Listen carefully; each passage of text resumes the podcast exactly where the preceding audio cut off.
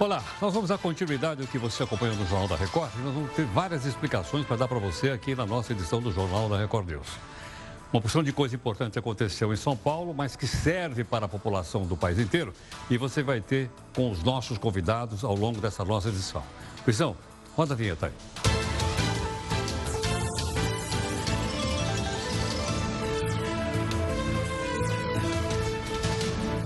Olha, o que, que aconteceu? Você acompanhou pela manhã, hoje, o dia inteiro aqui na nossa Record News, a situação da, de São Paulo.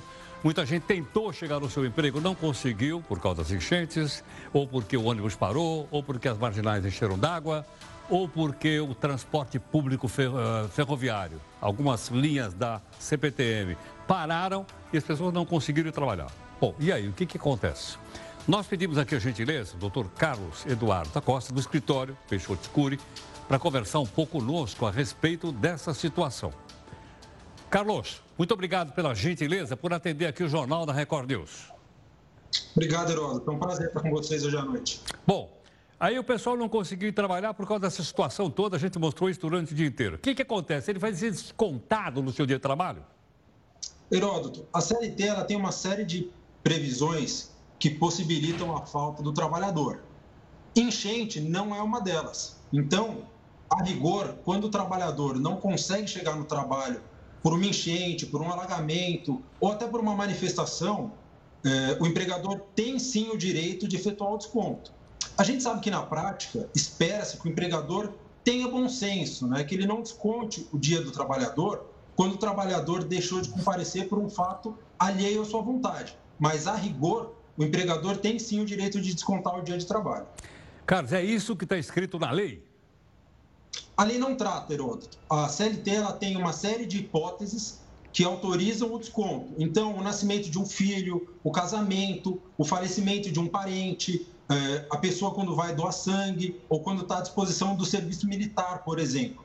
Essas são hipóteses legais para que o trabalhador possa deixar de trabalhar e não tenha o desconto do trabalho. A enchente não é uma delas. Embora a enchente seja uma força maior, um fator alheio à vontade do trabalhador, ela não está prevista na CLT.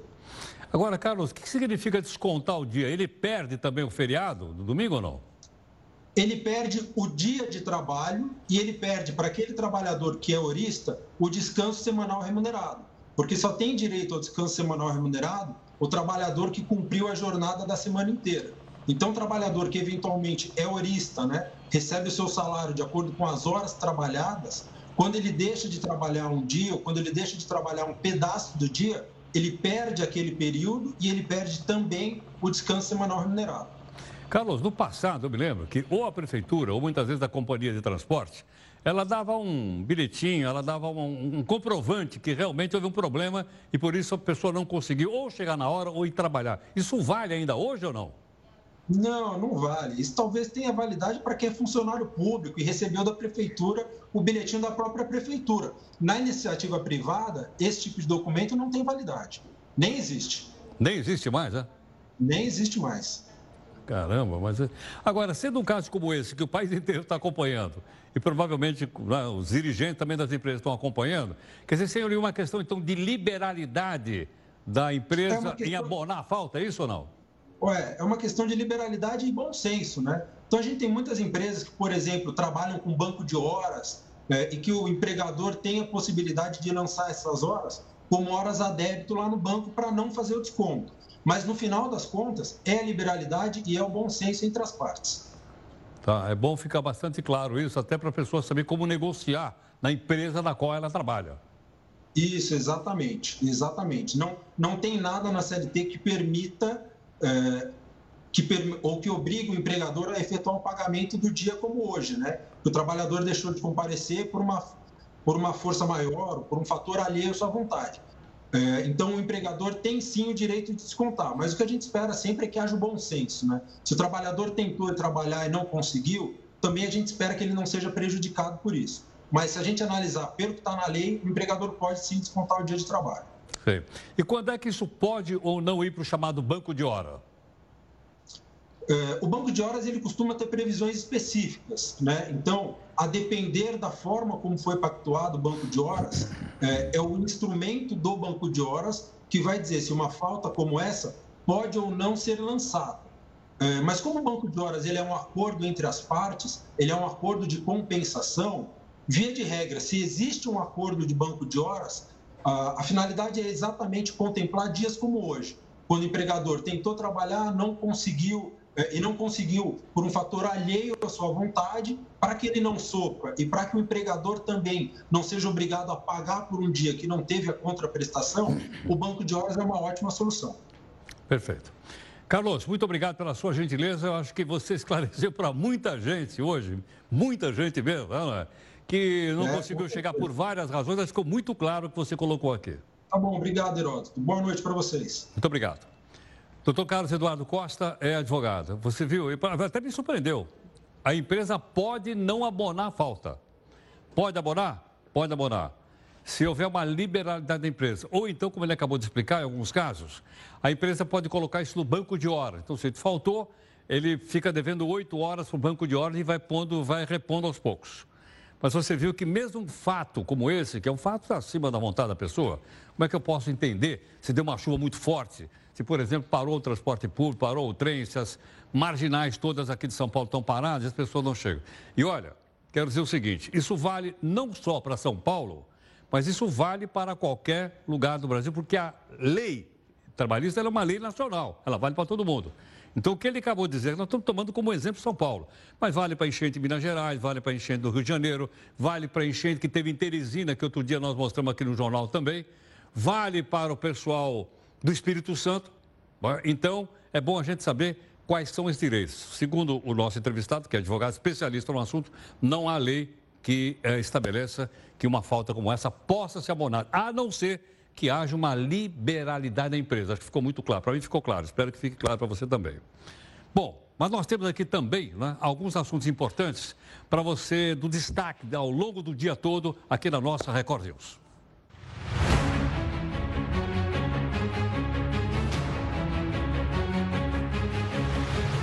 São Paulo para por causa da chuva. Motoristas estão presos nas marginais desde a madrugada. As chuvas devem continuar nesta terça, mas em que intensidade? Ilhados buscam hotéis na região de alagamento, uma vez que não há previsões das águas baixarem e do trânsito voltar a fluir na cidade. A chuva provoca caos e destruição. Deslizamento atinge casas da região de Osasco, na Grande São Paulo.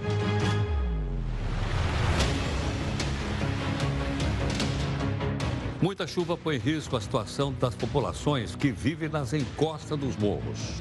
Quase 800 alagamentos mudam a vida da cidade. Autoridades repetem as mesmas desculpas desde a época dos bandeirantes. Pessoas que tiveram casas invadidas pelas águas podem cobrar indenização da prefeitura ou do governo do estado. A linha vermelha do metrô teve paradas durante a tarde por problemas da estação da zona leste da cidade. As pessoas que não conseguiram chegar no trabalho vão ter o dia descontado ou não? A gente explica.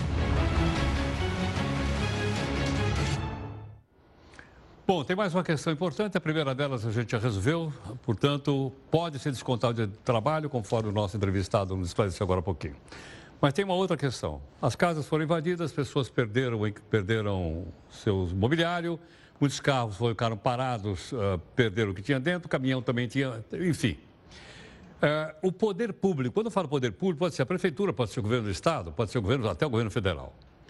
Uh, ele é ou não, ele pode ou não ser responsabilizado por isso.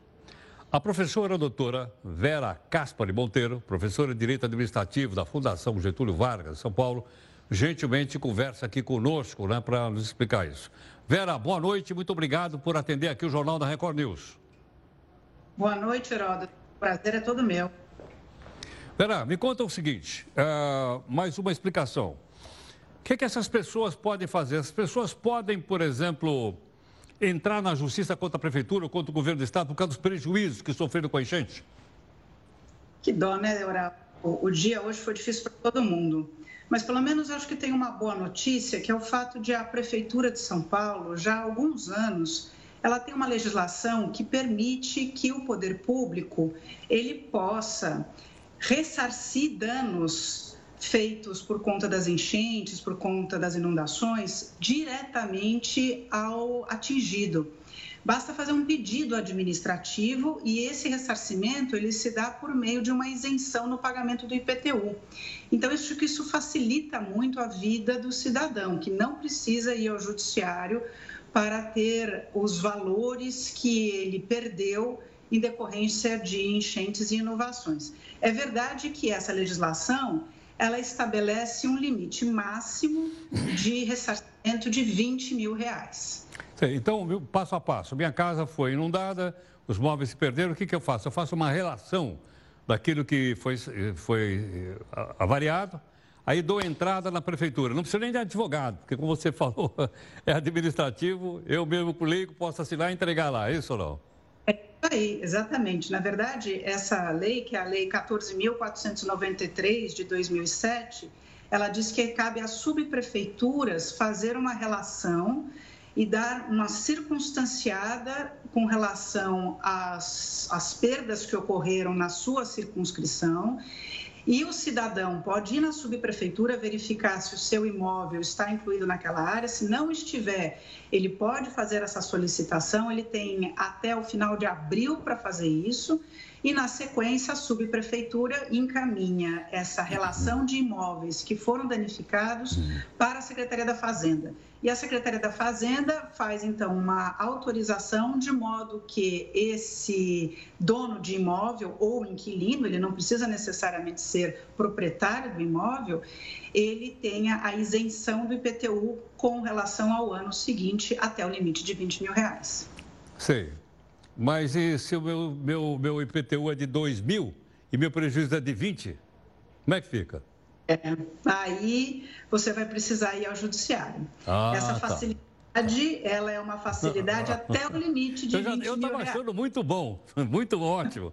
Mas quer dizer que, portanto, se meu prejuízo foi de 20, Aí disse, bom, eu vou descontar isso do seu IPTU do ano que vem, que é 2 mil. E os 18 mil, como é que eu faço? Os, se você teve um prejuízo maior do que 20 mil reais, essa diferença você vai precisar ir ao judiciário para rever contra a prefeitura. Entendo. Mesmo que se for 20 mil, a diferença de 18, ele também não vai me pagar, também vou ter que pedir na justiça. Ah, sem dúvida, você não vai ver o dinheiro. Você, essa legislação municipal que permite que o cidadão faça um pedido administrativo, ela apenas viabiliza que ele tenha um benefício relacionado à isenção do IPTU. Não significa dinheiro na sua conta corrente no dia seguinte. E é só um IPTU? Só do ano seguinte? Sim. Sim, isso, ah, se houver uma nova enchente no ano que vem, isso vai se postergar para mais um ano. Mas sim, é só com relação à obrigação de pagamento no ano que vem. Eventualmente, eu já vi alguns casos em que a prefeitura acabou fazendo uma remissão ou um perdão da dívida do IPTU, tendo em vista essa, esse prejuízo gerado, porque aquilo que eu vou chamar de uma omissão do poder público, porque essa responsabilidade ela decorre de uma omissão na no cuidado das coisas públicas. Então, o mau cuidado naquilo que diz respeito ao sistema de drenagem, o mau cuidado naquilo que diz respeito a, aos calçamentos, à limpeza dos córregos, que são obrigações da prefeitura.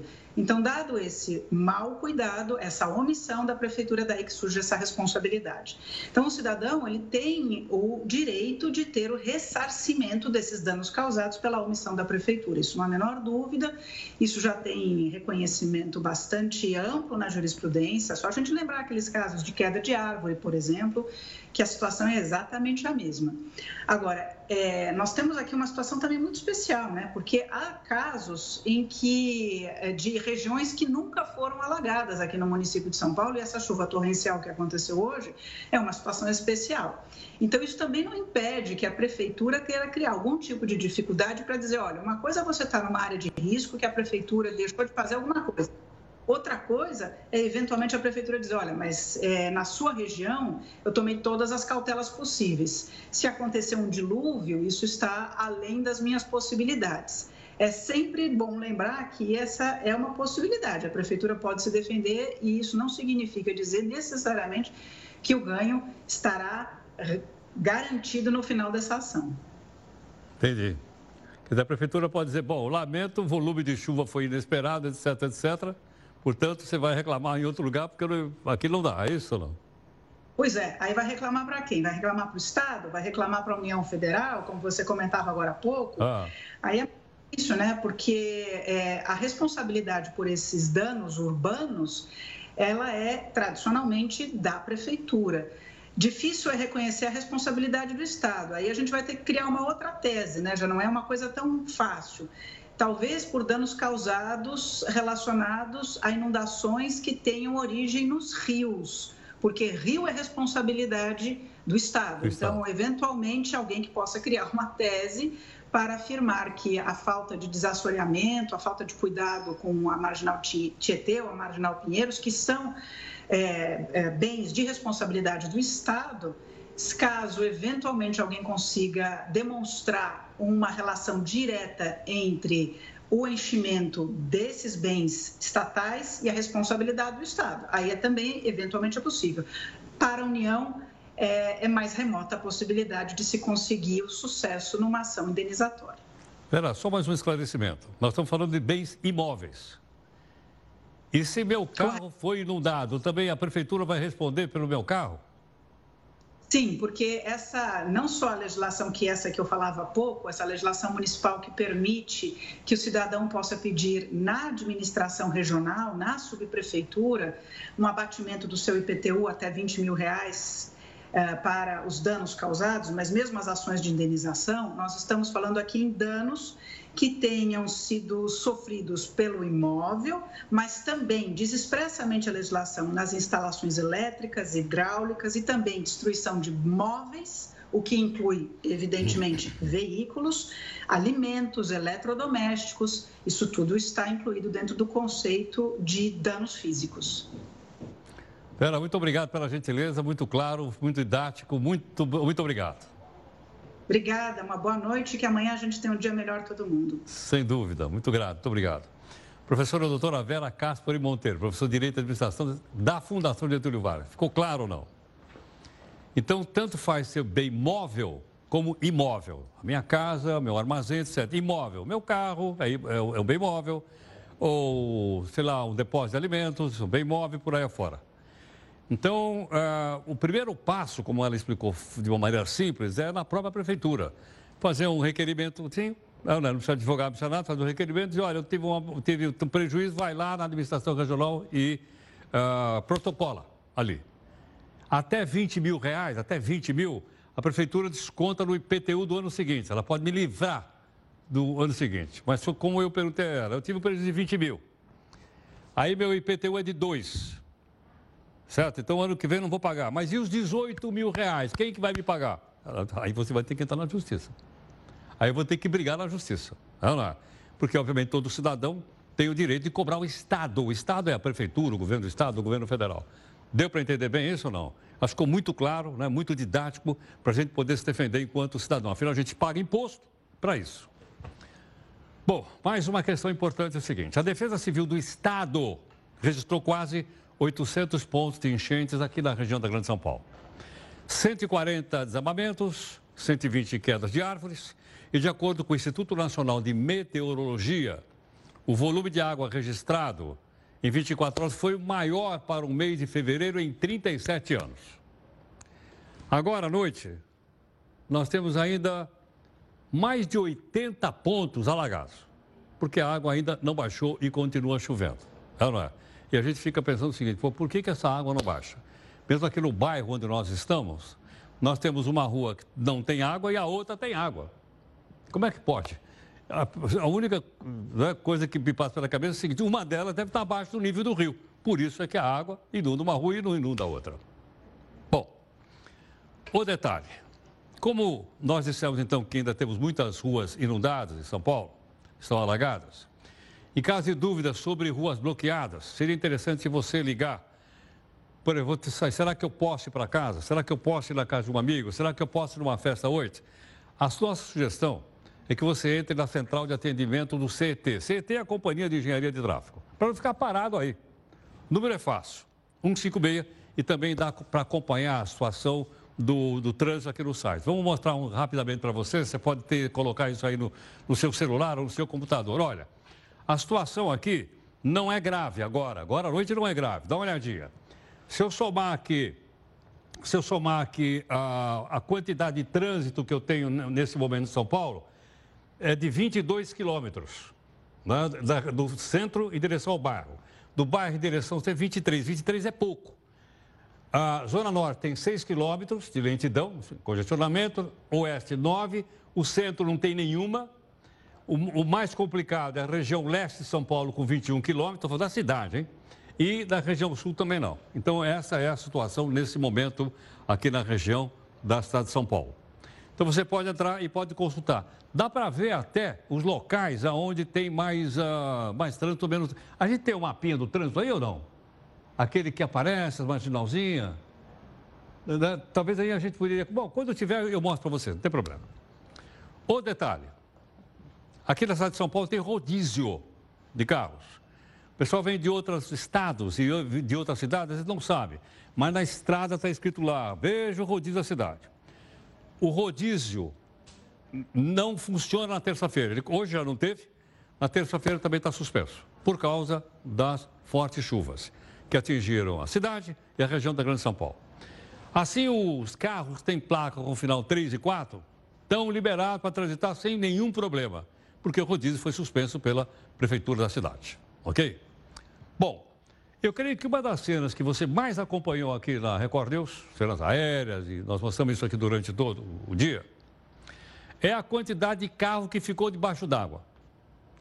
Ou ficou debaixo d'água na marginal, ou ficou debaixo d'água numa rua encher, ou ficou debaixo d'água. Eu vi uma cena de uma garagem, a gente vai mostrar para você, uma garagem. Os carros ficaram todos debaixo d'água. E aí? a questão que pergunta é o seguinte: será que o seguro cobre ou não? Não sei. Quem está gentilmente conosco é o presidente do Sindicato dos Corretores de São Paulo, o Alexandre Camilo. Alexandre, boa noite. Obrigado aqui por atender ao Jornal da Record News. Boa noite. Olá, Heroto. Prazer imenso estar com você, seus telespectadores.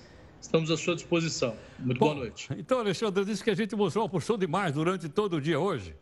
Vi até uma imagem de um senhor bem idoso, empurrando sozinho o carro e tal, e o carro já estava flutuando, aí ó, o pessoal desceu, ajudou, né? e vi também imagens de garagem, com um carro com água até o topo.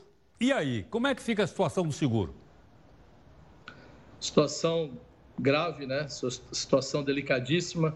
As pessoas lamentando aí suas perdas, perdas materiais, carros e muitas delas até lamentando as perdas pessoais mesmo. É uma tragédia. O seguro, é, antigamente, trazia no seu clausulado, na verdade isso traz até hoje ainda, que alguns fenômenos da natureza, intempéries ou qualquer coisa que pudessem causar estragos de tanta magnitude, não é, dariam cobertura. Mas o seguro é dinâmico, e se adapta aos tempos, se adapta às necessidades atuais. Assim sendo, no seguro especificamente para os veículos, quando você, como segurado, tem a cobertura compreensiva, ou seja, que cobre colisão, incêndio e roubo, numa situação dessa, o seu veículo está amplamente segurado. Quer seja para danos materiais, quer seja até para perda total, que via de regra é o que mais vai acontecer numa situação desta, porque o alagamento gera danos ao veículo quase que irreparáveis. Os veículos hoje têm uma eletrônica uh, embarcada muito grande, enfim, o veículo realmente fica muito depredado após sofrer um alagamento das proporções que nós estamos vendo. Assim como também os imóveis, uh, se a pessoa tiver o seguro deste imóvel e neste seguro, um seguro de é, é, contra danos, um seguro patrimonial que nós chamamos, constar a cobertura para alagamento, evidentemente, por constar a cobertura, ele também terá é, os seus prejuízos é, cobertos. Cabe ressaltar, Heroto, sem querer me estender demais também, que além da cobertura do ressarcimento propriamente dito, dos danos, do reparo desses danos, especialmente no caso dos seguros de veículos, de motos, tem a assistência. E isso tem sido realmente algo muito útil para o segurado e até para o poder público, porque as seguradoras colocam aí à disposição as suas plataformas, os seus guinchos, para rebocar esses veículos, para desobstruir as vias. Evidentemente que num dia como esse, as chamadas dobram. Segunda-feira, tipicamente, já tem uma elevação de chamadas para assistência muito grande. E num dia como esse, mais do que dobram as chamadas. Além do que, o acesso até onde esse veículo está, se encontra ali danificado, é muito difícil. Evidentemente, você, segurado, consumidor, tem que compreender e tem que ter um pouquinho de paciência, mais paciência ainda, mas certamente a seguradora promoverá este reboque, atenderá a sua chamada. Cabe dizer também que algumas companhias oferecem uh, serviços de higienização dos veículos. Às vezes, quando os danos não são tão grandes assim, a ponto de promover algum reparo necessário do veículo, a companhia também pode promover esse sistema, oferece sistema de higienização do veículo, tão necessário quanto a uma situação dessa. É, não sei se você tem mais alguma pergunta, Herói. Então, agora, Alexandre, só para entender. Então, para nós entendemos exatamente o que você disse e quais são as reparações que a seguradora faz. Agora, como é que eu constato isso no seguro que eu comprei? O que, que tem que estar escrito no seguro do meu carro? Eu comprei o seguro, onde é que eu leio lá dizendo que tem essa, essa, essa, essa reparação? Qual é o tipo? É, quando você contrata um seguro para veículo, a cobertura compreensiva é, abrange, no caso, o alagamento, ok? Alagamento desta ordem. Não é você pegar o seu carro e, por deliberação sua, conduzi-lo para as margens de um rio, é, de mar. É, aí, já, assim. aí já é fraude, né? Aí já é fraude. É, talvez não fosse tanto a fraude, mas uma imperícia ou algo, é, um agravamento de risco, como nós chamamos. Mesmo uma situação como a de hoje, que prevê a cobertura de alagamento, o agravamento do risco, ou seja, você saber que uma via está interditada. Eu hoje mesmo passei, eu estava tentando retornar a São Paulo, passei por uma situação muito parecida como essa. Os navegadores nem sempre identificam é, ruas alagadas. Você não pode querer achar que vai passar e ficar no meio do caminho. A uhum. sensatez te diz para você evitar zonas de alagamento ou de um risco mais agravado. Mas a seguradora dificilmente, num dia catastrófico como hoje, vai uhum. identificar o que foi um alagamento que te pegou de surpresa ou uma situação que você pode ter forçado a barra uh, um pouco. Então, via de regra, você tendo o seguro com cobertura compreensiva, você terá a cobertura total por parte da seguradora. Tá certo. Só para eu entender, posso ter seguro também que não cobre? Se não for essa característica hum. especial, ou não? É, para você ter a cobertura para o alagamento, é necessário que você tenha o que nós chamamos de cobertura compreensiva. Compreensiva. Que é a cobertura que cobre é, danos ao veículo tá. por colisão. Então, se não, se não for compreensiva, não cobre. Se não for compreensiva. Se não for o seguro, não cobre. Se não for compreensiva, não cobrirá os ah, danos tá. ao veículo por esta questão. Mas tá. que hoje é muito difícil, via de regra, as pessoas é, contratam os, uh, as coberturas de veículo por orientação dos corretores de seguros Perfeito. com a cobertura compreensiva. Há que se dizer que você mencionou há pouco, eu estava assistindo uh, o Record News, o jornal da Record, e você citou alagamento em algumas garagens, né? Uma delas, eh, umas delas, inclusive, foi aqui perto da minha residência, eu moro aqui no Alto da Lapa, e houve aqui em alguns eh, edifícios, se não me engano, na Avenida Mofarrege, eh, subsolos, garagens que foram totalmente inundadas. Os veículos que se encontram nestas garagens, sendo segurados com a cobertura compreensiva, terão os separos, ou até mesmo, como eu falei para você, a indenização total do veículo, posto que pelas imagens que nós vimos, estamos vendo, Perfeito. desses veículos não tem como ser uh, reparados. Então, segurado e tem a cobertura compreensiva, que contratou o seguro pelo intermédio de um corretor de seguros, tenha certeza que terá o seu bem uh, reparado. Perfeito. Se você me oportunizar, inclusive, numa outra oportunidade que estive com você, nós debatíamos aquela questão de seguradoras e associações de proteção veicular. Este é o momento onde o consumidor vai identificar uma grande diferença, porque as seguradoras estão totalmente capacitadas, com reservas técnicas e estrutura para prestar este atendimento. Estima-se, eu falei hoje com diretores de algumas seguradoras, estima-se que só no dia de hoje, talvez mais de 5 mil veículos segurados tenham sido danificados. Mas isso, no primeiro momento, certamente amanhã esses chamados aumentarão muito, então o número pode ainda subir muito mais do que isso. Perfeito. E aí que vem a questão. Certamente, essas associações ou cooperativas eh, de veículos certamente não terão condições de prestar este atendimento e de dar esta cobertura. Infelizmente, é numa hora como esta que o consumidor se vê é, à, à beira de uma situação que ele achava que tinha um bom seguro e não tinha, na verdade, nem sequer um seguro. Seguros contratados por Entendi. corretores de seguros e junto às companhias seguradoras regulamentadas pela SUSEP, okay. certamente todos eles estarão amparados pelo seu seguro. Perfeito. Alexandre, mais uma vez, muito obrigado pela sua gentileza aqui conosco. Eu que agradeço, estou sempre à sua disposição. Um abraço, Heródoto. Obrigado. Bom, o Alexandre Camilo é presidente do Sindicato dos Corretores. Logicamente, também deu para entender fácil, etc, etc. Só um detalhe. Se você tem uma seguradora e no seu carro tem cobertura compreensiva, está escrito lá, você vai ser ressarcido, como ele acabou de falar. Aliás, ele deu um número aqui que eu não vi lugar nenhum. Ele falou que só, só no dia de hoje, aproximadamente 5 mil veículos for, sofreram inundação e deverão ser ressarcidos pela, pelas seguradoras. Mas há uma outra associação, não vou entrar em detalhes agora, a gente já conversou com ele no passado, que é uma associação de consumidores que se juntam para fazer uma cooperativa de seguro, que não é uma seguradora. E o que, que ele acabou de dizer aí? Que a seguradora tem grana para bancar o carro que está segurado e dar um outro uma moto. E que essa cooperativa, pelo que eu entendi, não tem. Foi o que eu acabei de entender agora. Então, veja bem, eu sei que você já deve estar já com a cabeça quente, meu carro foi inundado, pô, ainda me aparece uma dessas, mas não custa nada a gente ter a informação correta, como ele passou aí, e você fazer, então, uma análise direitinho para quem que você pagou.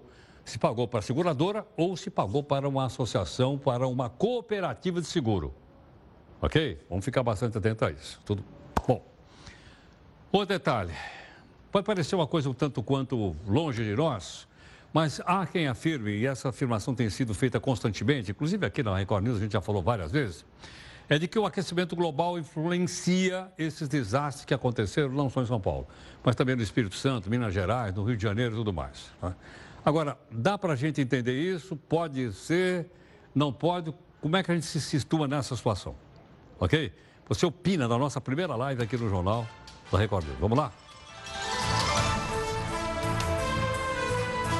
Durante todo o dia você acompanhou aqui na Record News os acontecimentos e também uma atualização momento a momento.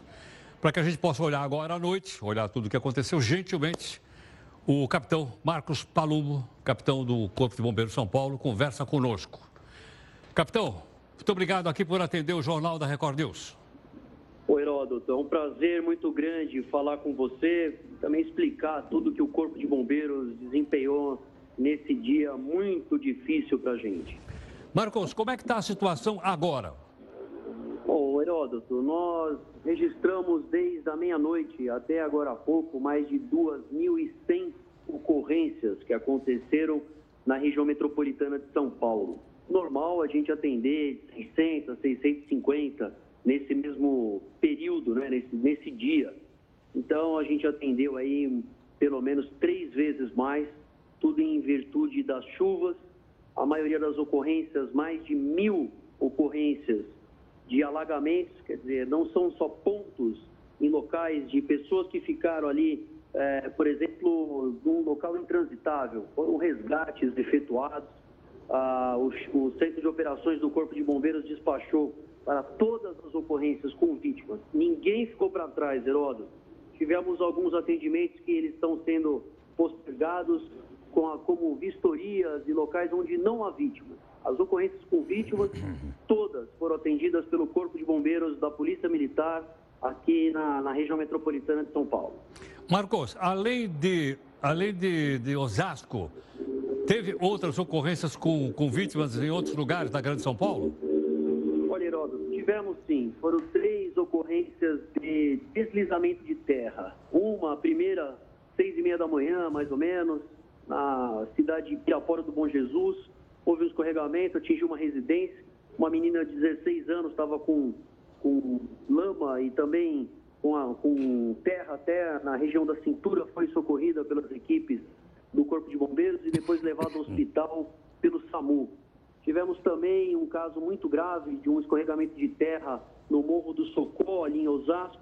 É, uma vítima, uma criança, ela foi retirada do local em parada cardíaca, deu entrada no pronto-socorro e ela com vida, a gente espera que ela possa se recuperar. Foi uma ocorrência muito difícil também. Uh, tivemos no, na região do, da Serra da Cantareira, na Avenida Coronel Zezefredo Fagundes, um escorregamento de terra também que atingiram ônibus. Então, o motorista ele foi levado para o hospital com escoriações. E o caso mais grave aconteceu em Botucatu, que um carro foi arrastado a quase um quilômetro e meio do local, onde nós, infelizmente, localizamos uma vítima em óbito, viu, Heraldo Doutor? Entendi. Capitão, muito obrigado pela gentileza. Um forte abraço. Muito obrigado. Capitão Marcos Palumbo ao vivo aqui capitão do Corpo de Bombeiros de São Paulo, dando então uma geral para que a gente possa ter uma ideia melhor dos acontecimentos. Nada melhor do que, obviamente, o Corpo de Bombeiros de São Paulo. Bom, a chuva não comprometeu só os transportes terrestres. No aeroporto de Guarulhos, por exemplo, voos foram cancelados ou alternados para outros aeroportos. Ok? Olha, é possível acompanhar a situação dos próximos voos. É só você entrar no site do aeroporto de Guarulhos. Vou só dar um exemplo rapidinho aqui para você. Você vai viajar, entra lá e dá uma olhadinha, ó. Tá vendo ou não? Todos aqui estão com todo mundo estimado aqui, não está tendo problema nenhum. O único cancelado está aqui, olha. É o voo para Salvador da Latam, no Terminal 2, cancelado e está à procura a companhia aérea. Os demais, os demais estão estimados, quer dizer, devem acontecer. Em dúvida, liga lá, abre o site primeiro, depois você acerta com a companhia aérea, tudo bem? Para você não perder o trabalho nem perder o voo. E se você não conseguiu checar os aeroportos por causa da chuva, pode pedir o reembolso da passagem. Eu não consegui chegar lá. Ah, é? É. A Azul informou que o pessoal pode remarcar a viagem na terça. Se alguém desistir de embarcar, o reembolso será integral, recebe dinheiro de volta. Além de devolver o valor total da passagem, a Latam disse que os passageiros que tiveram voos cancelados ou reprogramados vão poder alterar a data de embarque sem pagar a multa. Se o voo não passou por cancelamento, mas o passageiro não conseguiu chegar na data da viagem, pode ser remarcada para os próximos 15 dias. A Gol também ofereceu a opção de remarcar a data. Portanto, as companhias né, estão aí uh, se adequando a uma situação porque a pessoa não conseguiu chegar ou no aeroporto, aqui em São Paulo, no aeroporto de Guarulhos ou no aeroporto de Congonhas. Uma outra pergunta que interessa a todo mundo, e principalmente os moradores de São Paulo. Quando é que essa chuva vai parar? Bom, a Maria Clara Sasaki que é meteorologista da SOMAR, gentilmente está aqui conosco. Maria Clara, muito obrigado pela gentileza. Podemos ficar aqui no telão para você mostrar as coisas para a claro, gente? Não, claro. por favor. Ó, não, não, puxa para cá, porque a gente vai. Ô, general. a gente mostrar aqui no telão, porque eu já não entendo nada de meteorologia. Se não puser telão aqui, então eu vou ficar completamente perdido. Então vamos lá. Uh, Primeiro me explica o seguinte, essa aqui me mostra aí, porque eu nem sei já onde eu estou. Olha, Heródoto, nós estamos aqui em São Paulo, tá? E essa área aqui é, a, é uma área onde ainda deve chover entre hoje e amanhã. Essa área aqui? Isso, toda essa área verde. Aqui nós temos a escala que mostra a quantidade de volumes, é, de volume acumulado para os próximos cinco dias. Então, quanto mais vermelho na escala, a gente acompanha aqui no mapa, maior a intensidade da chuva. Então, ainda temos uma expectativa de chuva muito volumosa aqui para o Rio de Janeiro, zona da Mata Mineira, sul de Minas e pode até pegar Belo Horizonte, que são áreas que já receberam uma chuva bastante expressiva. Quer dizer, essa chuva forte, então, foi em direção ao, ao, ao norte, né? Isso, exatamente. Em a frente Rio vai a... avançando para o Rio de Janeiro. Já chegou no Rio de Janeiro, já provocou chuva forte, alguns é, transtornos com relação a aeroportos também já foram registrados hoje no Rio de Janeiro e a chuva prossegue também ao longo dos próximos dias, até pelo menos menos a quinta-feira e tem possibilidade de chuva bem volumosa nestas áreas. Então, vemos aqui o mapa do Brasil, Heródoto, de uma maneira geral, a gente vê que o sul está bastante seco e toda a chuva concentrada aqui na faixa central. Então, quem estiver por aqui pode ser atingido Essa por tal umidade chuvas. que vem do Amazonas ou não? Exatamente, Ariador. Aqui é um corredor de umidade. A frente fria que avançou aqui pela região sul do Brasil ajudou a canalizar essa umidade aqui da Amazônia e, junto com outros sistemas, causou a chuva forte, a chuvarada toda aqui na capital paulista.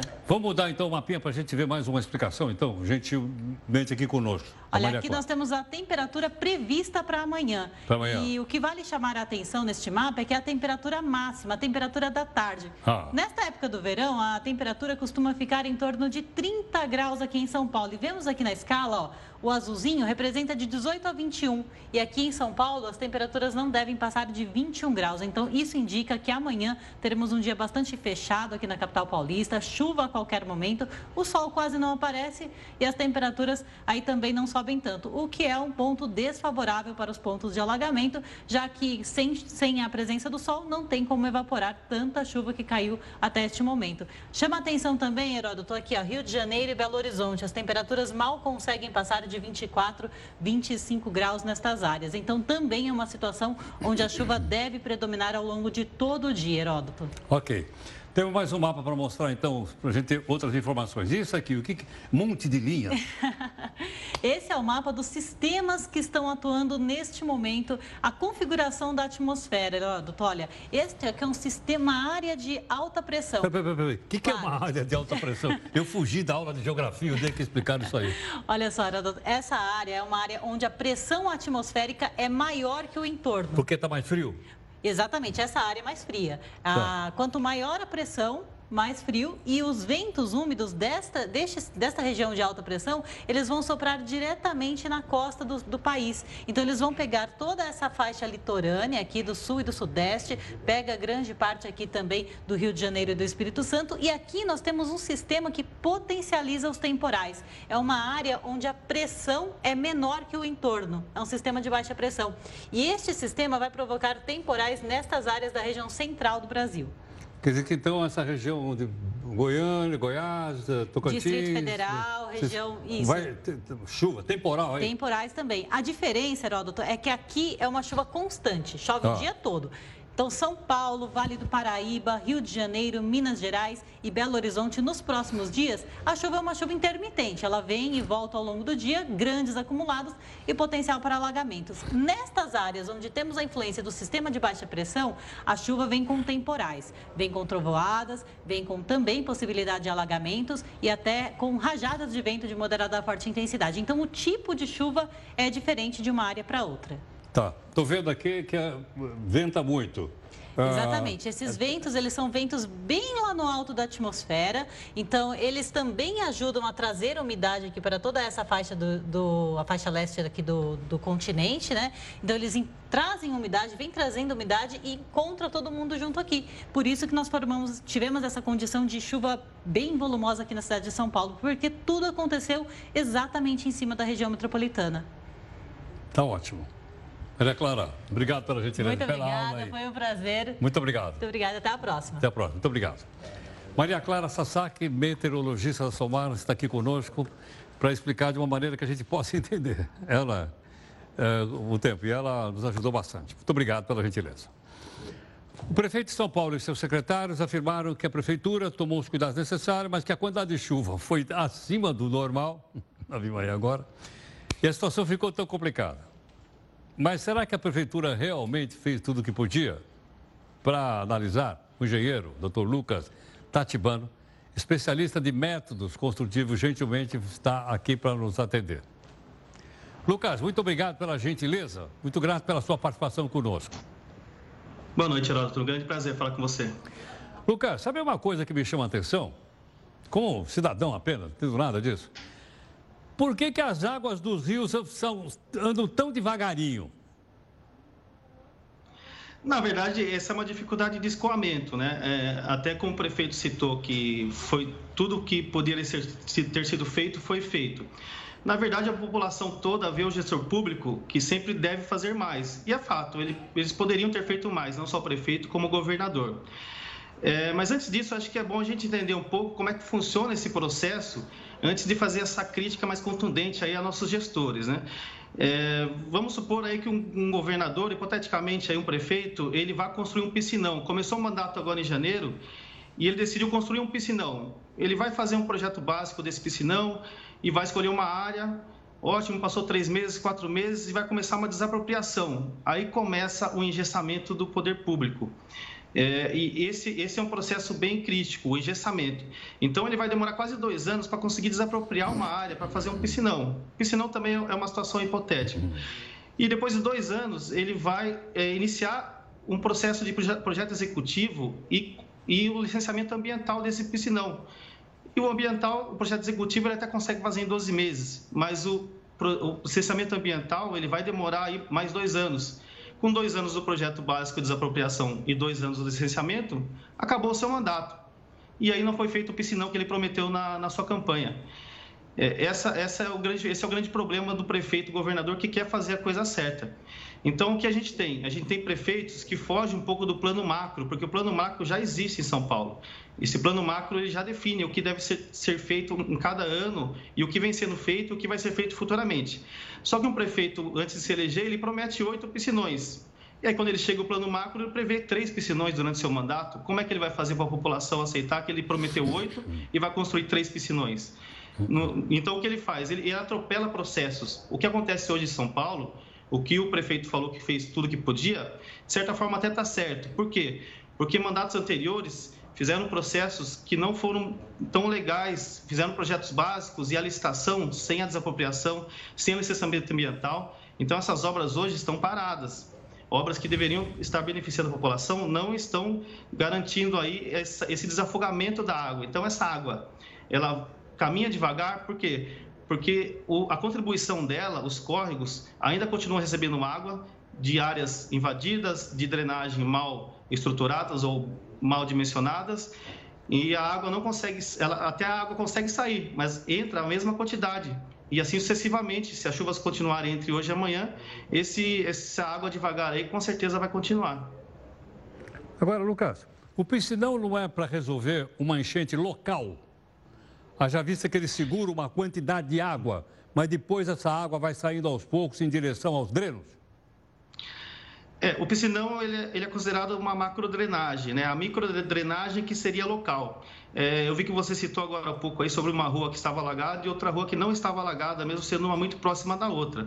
Isso ocorre muitas vezes porque uma rua ela teve um dimensionamento de drenagem, que, que são os bueiros e as bocas de lobo, essa chamada microdrenagem, ela foi bem estruturada e está interligada a um interceptor, que é uma tubulação maior que coleta toda a água de um sistema, de uma região. E a outra rua, mesmo sendo vizinha, ela pode participar de uma outra bacia, então ela está jogando num outro interceptor que já está saturado. E isso, essa diferença também ocorre, não somente o nível da rua. Então, essas obras de microdrenagem, elas são mais fáceis de executar, inclusive são as que vêm sendo bem executadas aí, mas elas corrigem pontualmente o problema. O piscinão, ele já faz parte da macrodrenagem, com uma canalização no córrego. Só que essas obras macro, que são as grandes obras de vulto, ela tem esse engessamento, como eu citei aqui no Brasil. Depende de muitas aprovações. Então, se o governador ou o prefeito não seguir um certo rito, essas obras ou vão ser paradas pelo TCM e TCU em algum momento, porque faltou projeto, foi atropelado, ele precisava que essa obra estivesse em execução em questão de promessa de mandato e tal. Então, o piscinão realmente ele vai segurar essa água que, que vem de uma contribuição grande, ele vai manter essa água presa, evitando que essa água chegue no rio até um certo tempo depois da chuva. Quando a chuva termina, esse piscinão bombeia a água de volta para o rio. E no momento que o rio consegue absorver essa água do piscinão. Entendo. Assim como também a, acontece no caso do, do, da canalização. O rio hoje ele aguenta um número hipotético 100 de água. E quando chove, uma quantidade de hoje, hoje foi uma coisa sobrenatural, choveu 250. Um rio que aguenta 100, fatalmente aí vai, vai, vai transbordar. Quando você canaliza um rio que aguenta 100, você transforma ele num rio que aguenta 300, como é o rio Tietê desde que foi feita a canalização, poucas vezes essa, essa inundação ocorreu. Então, essa canalização, junto com os piscinões, na macrodrenagem, em questão de obras, é o que deve ser feito realmente com prioridade. Lucas, posso entender então, pela burocracia que você explicou aqui para a gente. O prefeito só inaugura piscinão se ele tiver dois mandatos. Exato, e mesmo assim, algumas vezes até atropelando algumas situações. eu porque... também não vou fazer piscinão para outro inaugurar, é ou não é? Exatamente. Então, é, é, muito difícil um prefeito aceitar que ele está fazendo uma coisa que o outro anterior que projetou. Mas se ele fosse, fosse um prefeito correto, era isso, era isso que ele faria. No, claro. Quando ele fosse iniciar o mandato, ele prometeria algo que já está planejado. Porque imagina você, você pega um terreno, prometeu uma obra, mas chega lá, o terreno tem um problema ambiental. Essa, essa licitação, essa aprovação ambiental não vai sair no seu mandato. Não, é, é, praticamente impossível. É. Eu entendi, ficou muito claro. Lucas, muito grato pela sua gentileza, pela sua participação conosco. Obrigado. Muito obrigado. Boa noite. Boa noite, obrigado. Lucas Tatibano, especialista em método consultivo e engenheiro. Você viu o que ele falou? Leva dois anos para papelada, para fazer, depois leva dois anos para para questões ambientais, aí o piscinão não fica pronto. Pô, não, não vai ficar pronto o meu mandato? Ela, aí elege outro, ele vai lá e inaugura. Não deveria ser assim. Né? Tem questões que são questões de Estado e não questão política. Ela, uma questão como essa enchente é uma questão de Estado. Tem que passar de uma administração para outra. Infelizmente, não é sempre que acontece isso. Ela, eu não vou colocar, como chama, é, cereja no bolo lá. Não fui eu que fiz, aí eu largo lá, começo outra e assim vai. Ela, agora, para que isso não aconteça, nós, como cidadãos, pagadores de imposto, nem vou botar impostômetro hoje, porque está tá cheio de coisa aí, é ou não é? A gente tem que ir atrás, senão, sabe como é. Bom, vamos dar uma olhadinha então rapidamente agora, para a gente ver como está então a situação do trânsito na cidade de São Paulo, tudo bem? Uh, a Jéssica está lá na redação e nos traz informações para a gente. Jéssica, quais são as informações que você tem aí neste momento? O Heródoto, é, aqui ó, nessa zona vermelha da cidade, a gente está com o mapa da cidade de São Paulo aberto e ele mostra a situação do trânsito e ele mostra essa região vermelha que é a mais intensa. Aqui a gente está falando da marginal Tietê. Esses pontinhos de menos, ó, eles indicam que a via está interditada em vários locais, muito interditada. É, pelo que a gente percebeu, não melhorou em nada ainda vários, várias regiões, ó, Jardim Andaraí, tem alguns bairros de São Paulo que, que pegam essa via e não ninguém consegue passar. Continua completamente interditado. Aqui mais ao lado, ó, a gente tem a rodovia Ayrton Senna e dá para ver que também, ó, no comecinho dela, a gente tem um pouco de trânsito. Outra que está muito interditada é a, o Rodanel, Mário Covas essa parte mais escura dá para indica que o trânsito está completamente lento. Então não tem, não tá nenhuma parte interditada, somente trânsito lento. Então quem for pegar essa região precisa ficar atento, porque tá tudo parado, Heródoto. Tá certo. Tá ok. Obrigado, Jéssica, pela gentileza. Uma sugestão: se você for pegar a estrada para sair de São Paulo, para chegar em São Paulo, seria interessante você entrar lá na CCR Nova Dutra, Ecopista, que vai para Ayrton Senna, Ecovias, pessoal que vai... É, é grátis. Eu tenho aqui. Quando eu não tenho carro, mas eu, eu tenho aqui. Aí eles dão a situação de estrada. Até para a gente saber se a gente não vai chegar lá e ficar parado. Então seria bom, antes de sair de São Paulo, pelas estradas, Castelo, qualquer uma delas, seria bom, é grátis, é no instantinho, você aperta o botãozinho lá e entra uma voz atualizando a situação da estrada para você ir e viajar um, de uma maneira mais segura. Tudo bem? Bom, nós temos ainda muitas informações para passar para você aqui e vamos passar. Nós vamos para uma segunda live para você também opinar aqui conosco. Vocês estão aqui para que você possa acompanhar a nossa cobertura com participação da nossa equipe. Nossa redação fica bem aqui atrás, às vezes eu saio ali para conversar com o pessoal, é, não é? porque a turma está mexendo. Bom, bom, as chuvas que atingem aqui a região uh, sudeste têm alguma relação com o aquecimento global? O André Ferretti, que é gerente de economia de biodiversidade da Fundação Boticário, vai responder isso para a gente. André, muito obrigado pela gentileza por atender aqui o Jornal da Record News. Muito obrigado, Heródoto. Sim, é, o que nós estamos vendo no Brasil e no mundo é uma aceleração das mudanças climáticas causando impactos todo mundo. A gente vê incêndios em algumas regiões, chuvas torrenciais em outras, e esses fenômenos climáticos estão cada vez mais intensos e frequentes. Um fenômeno isoladamente não pode ser atribuído diretamente à mudança climática, mas esse conjunto de fenômenos, essa tendência de aumento, sim, Agora, André, isso é um fenômeno, então, global? É um fenômeno global, ele atinge todo o planeta e as previsões indicam que eh, na América do Sul e aqui na região sul e sudeste do Brasil, a tendência é aumento de chuvas concentradas em pequenas, em, em poucas horas, em épocas específicas do ano, no caso aqui o verão, que vai principalmente de dezembro aí a, a março, abril, são as nossas maiores. Agora, André, as nações que mais contribuem para o aquecimento global estão no hemisfério norte. Nós estamos no hemisfério sul. Quer dizer, ainda assim nós pagamos a conta? Nós pagamos a conta. Infelizmente, as emissões que são realizadas em qualquer ponto do planeta contribuem para o aumento desse fenômeno e os efeitos são no mundo inteiro. Agora, a adaptação precisa ser local. Isso é uma questão da cidade, do bairro, do município, do prefeito. Inclusive, nessas eleições municipais, esse é um assunto muito importante. Em cada região é preciso se ter o mapeamento das vulnerabilidades e as estratégias de como combater essa questão. Bom, se costuma dizer que as cidades são polos de calor. É isso ou não? É, são as ilhas de calor. Né? Ilhas de calor. As grandes áreas construídas, asfalto, cimento, fazem com que a temperatura daquela região metropolitana se eleve.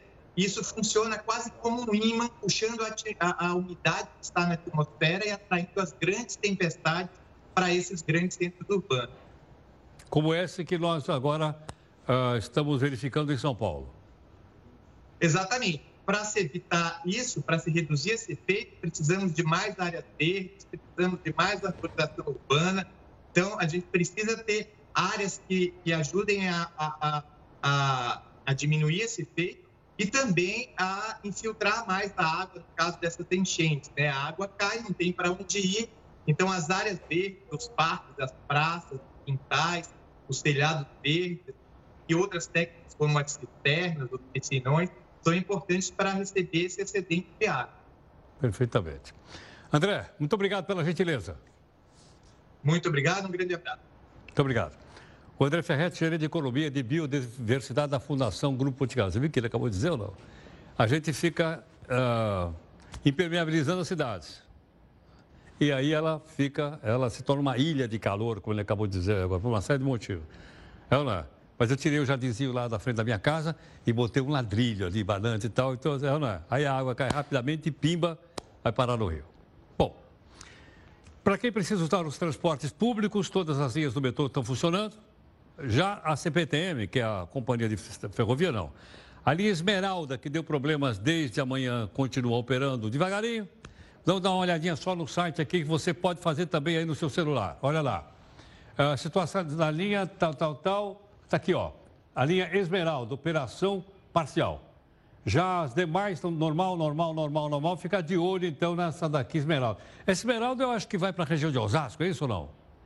É isso, né? Tá. Então, essa aqui, o pessoal que vai para Osasco. Tem que sair mais cedo do trabalho para poder chegar lá.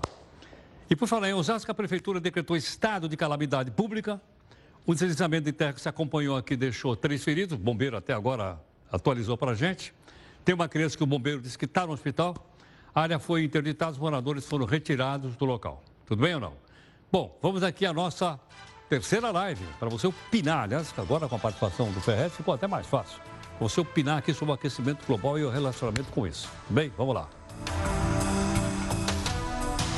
Nós continuamos com a cobertura que você acompanhou durante todo o dia de hoje, à noite, aqui na nossa Record News. Durante a temporada de chuvas, não é para acontecer, não é raro acontecer deslizamento de costa. Agora mesmo a gente ouviu ali a questão de Osasco. Né? Para a gente entender um pouco melhor isso e alertar as pessoas. O professor Paulo Afonso Luz professor de engenharia do Mackenzie, gentilmente para conversar conosco. Paulo, muito obrigado pela gentileza por atender aqui o Jornal da Record News. Paulo. É, boa noite. Eu agradeço aí pelo convite, é uma honra poder participar do seu jornal. Obrigado. Paulo, explica para a gente o seguinte, eu posso dizer que o terreno de encosta nessas regiões, ele escorre, e o que que acontece? Bom, Heroto, basicamente é, existem alguns fatores, mas o, essa época do ano, né, de janeiro e fevereiro, que é uma época que chove muito, boa parte das encostas elas já estão muito com o solo encharcado, como a gente chama, né? O termo técnico é saturado.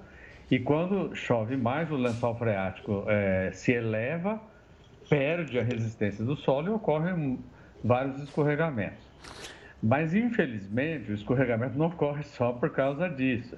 É porque a gente tem uma série de problemas né, de ocupações urbanas desordenadas, o pessoal ocupa áreas que é, não oferecem muita segurança, não, não tem um, uma obra mais correta que foi feita. E isso envolve políticas de planejamento, né, urbanístico. É, é um, um aspecto assim, bastante complexo, né? Boa parte dos, desses escorregamentos que a gente vê, infelizmente, ocorrem em regiões em que a ocupação foi toda é, irregular.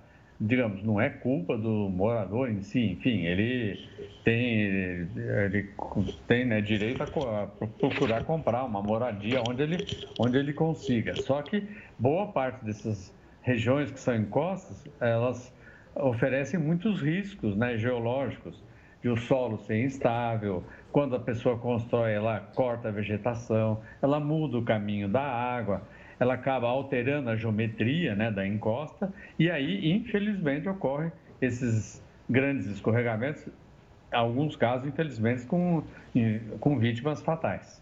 Agora, Paulo, por que, que isso também acontece, às vezes, fora da região habitada? Por exemplo, em estradas. De vez em quando também a estrada escorrega. Sim, é, o fenômeno, é, no fundo, é o mesmo. A única coisa que, no caso da estrada, da rodovia, ela não teve essa ocupação urbana desordenada.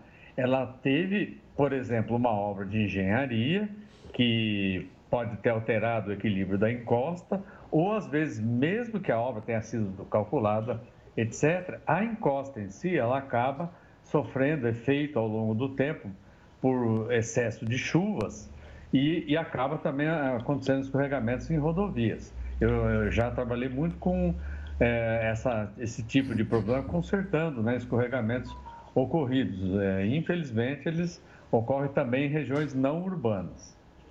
Tá? Bom, Paulo, em outras palavras, tem que ter bom planejamento, né?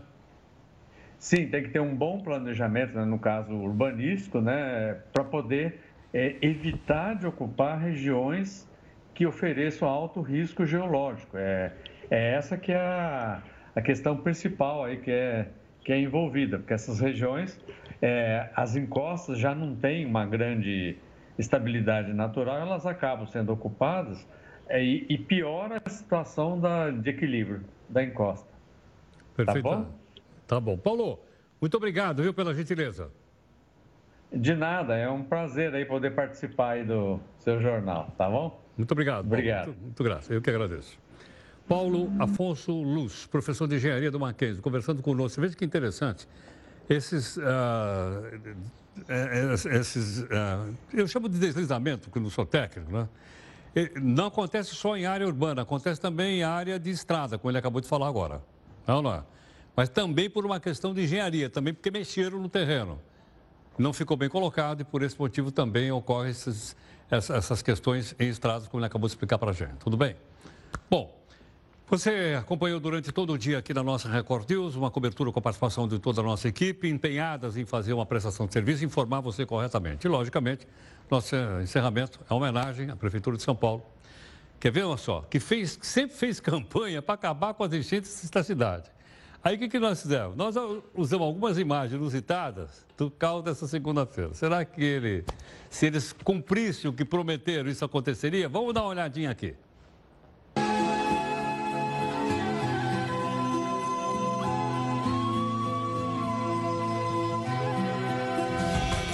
Está mais bem preparada para a temporada de chuvas. Com essas chuvas fortes, o lixo jogado na rua entope bueiros e bocas de lobo. Por isso, a prefeitura limpou córregos, piscinões, ramais, galerias, bueiros e bocas de lobo na cidade. Vamos juntos ajudar a cidade a enfrentar as chuvas de verão. Já fiz volta para tudo quanto é lá. Olha as capivaras lá. Aí as capivaras dando um rolê, ó.